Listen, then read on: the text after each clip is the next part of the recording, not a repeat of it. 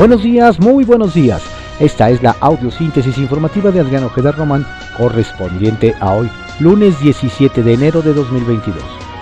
Demos lectura a las ocho columnas de algunos diarios de circulación nacional. Reforma.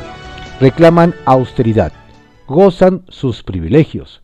Gastan diputados a discreción y sin transparencia. Tienen legisladores 601 millones más para subvenciones sin revisiones de la Auditoría Superior de la Federación.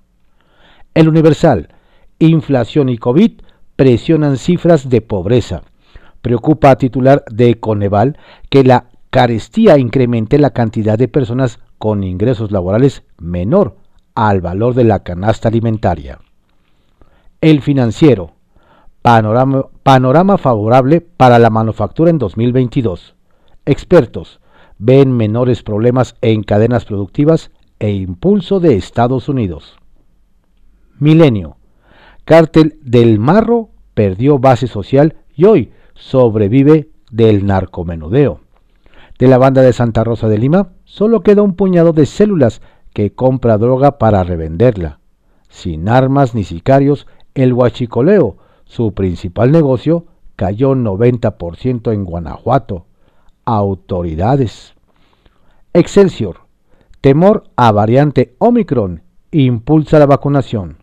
Aumenta demanda de pruebas. En lo que va del año, casi 80.000 personas rezagadas se inmunizaron en la Ciudad de México para incentivar a la población. Se flexibilizaron los requisitos, afirman autoridades capitalinas. El economista. City podría recibir hasta 30 mil millones de dólares por Citibanamex si lo vende vía OPI. Dependerá de la evaluación de los activos. Experto. El precio estimado inicialmente no cubre siquiera la inflación en Estados Unidos de los últimos 20 años, pero podría dar dividendos a sus accionistas. Directora de Citigroup afirmó que en la primavera podría iniciar el proceso para la venta del paquete. La jornada. Empresarios por la 4T se apuntan para comprar Citibanamex. Javier Garza Calderón busca reunir a grupos de inversionistas. Oportunidad para que la firma regrese a manos de mexicanos. El consorcio pasó de segundo a cuarto lugar en créditos en cinco años. La contracción se acentuó en 2020 y 2021 por la crisis debido a la pandemia. Ebrard plantea que su acervo cultural pase a ser propiedad nacional. Contraportada de la jornada. AMLO. Pellicer estaría orgulloso del apoyo a pobres y olvidados. Se enlazó de forma virtual en el homenaje al poeta en Bellas Artes. La fundación del Museo Arqueológico de Tabasco entre sus múltiples logros. Cuando lo conocí, ya era hombre de firmes convicciones humanistas donaron la colección de arte del escritor al acervo del Munal.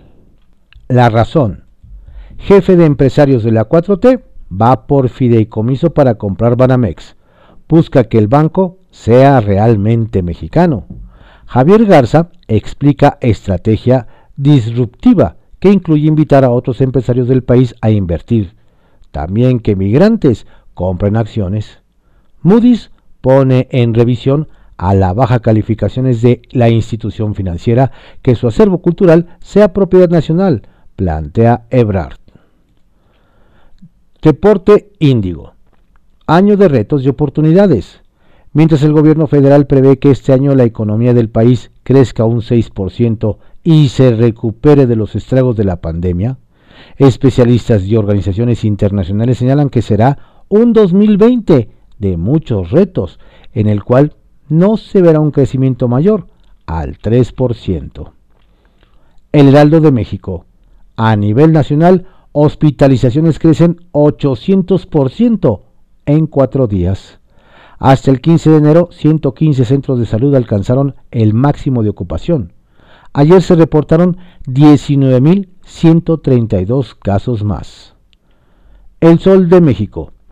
Con, total adversidad, el tren Maya avanza. Entrevista Rogelio Jiménez Pons. El nuevo titular de Fonatur tendrá que lidiar con los amparos y juicios contra la obra.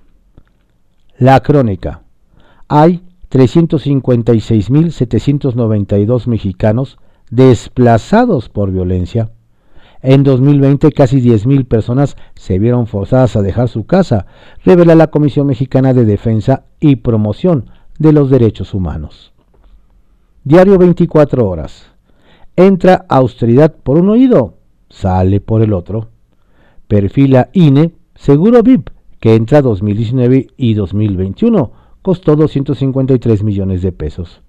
A pesar de los llamados al ahorro y de que sus trabajadores cuentan con los servicios del ISTE, el Instituto Electoral lanzó hace dos semanas la convocatoria para renovar un servicio de gastos médicos que incluye ambulancia aérea, cirugías estéticas en caso de accidente, atención en el extranjero y enfermeras hasta por 45 días.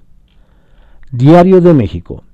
Advierte INE tener dinero solo para comicios locales con la negativa del gobierno federal para destinar al organismo recursos extras en favor de la revocación de mandato, el instituto reiteró que el presupuesto solo alcanza para las elecciones de junio próximo.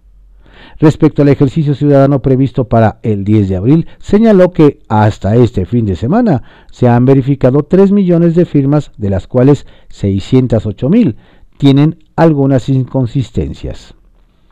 La prensa Diesel de garnacha. Planta de biodiesel de la seda transforma en combustible aceite vegetal usado en mercados. El día. Samuel García y su esposa, par de oportunistas. La Red por los Derechos de la Infancia en México, Redim, expresó su preocupación ante el hecho en el que una servidora pública, titular de la oficina Amar a Nuevo León, Mariana Rodríguez, esposa del gobernador de este estado, Samuel García, extrajo del centro del DIF capullos a un niño de cinco meses de edad con discapacidad bajo argumento de un permiso de convivencia de fin de semana. La sobreexposición del niño incluso con colores del partido político al que pertenecen podría derivar en una confiscación. Ovaciones por el Fobaproa Acervo de Banamex debe ser de México, asegura Marcelo Ebrard, Casa Ubón. Empresarios por la 4T quieren unir capitales.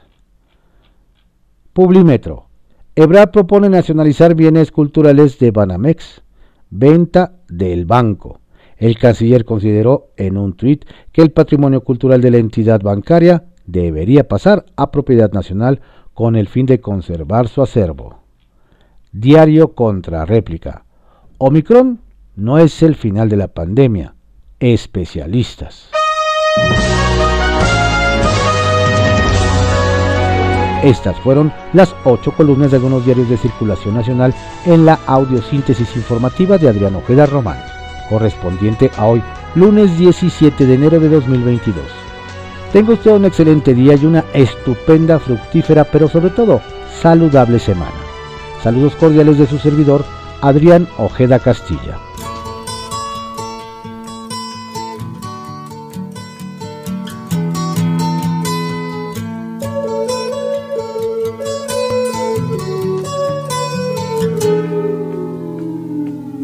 Here comes the sun, here comes the sun.